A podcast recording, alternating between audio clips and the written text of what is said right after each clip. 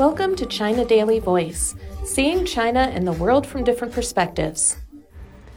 A video of a concert went viral recently for its sweet and warm interaction between the orchestra and a little audience member. The orchestra played theme songs composed by Joe Hisaishi, a famous Japanese musician for cartoons created by Miyazaki Hayao, a well-known Japanese cartoonist whose work constitutes fond childhood memories for many people. For the encore, the clarinetist asked the audience for their desired song, and they would play it a child shouted, Lonely Warrior, a song quite popular recently, especially among students, for its uplifting lyrics and dynamic melody. The request elicited good natured laughs from the audience. The clarinetist then played the melodious prelude to Kikujiro's Summer by Joe Hisaishi, not Lonely Warrior like the child requested.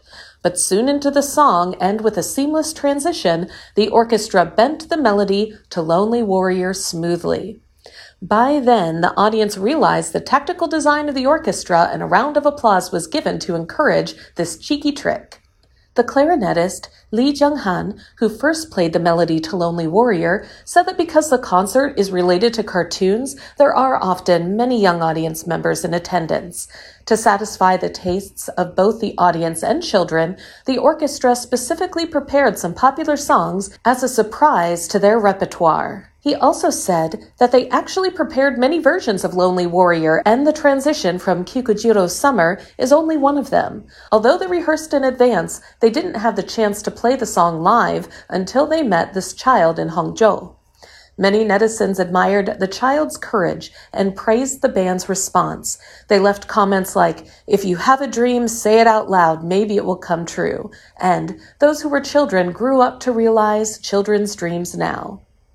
What could be more heartwarming than the fulfillment of a child's wish at a concert that evokes childhood memories? May all your childhood wishes come true. That's all for today. This is Stephanie, and for more news and analysis, by the paper. Until next time.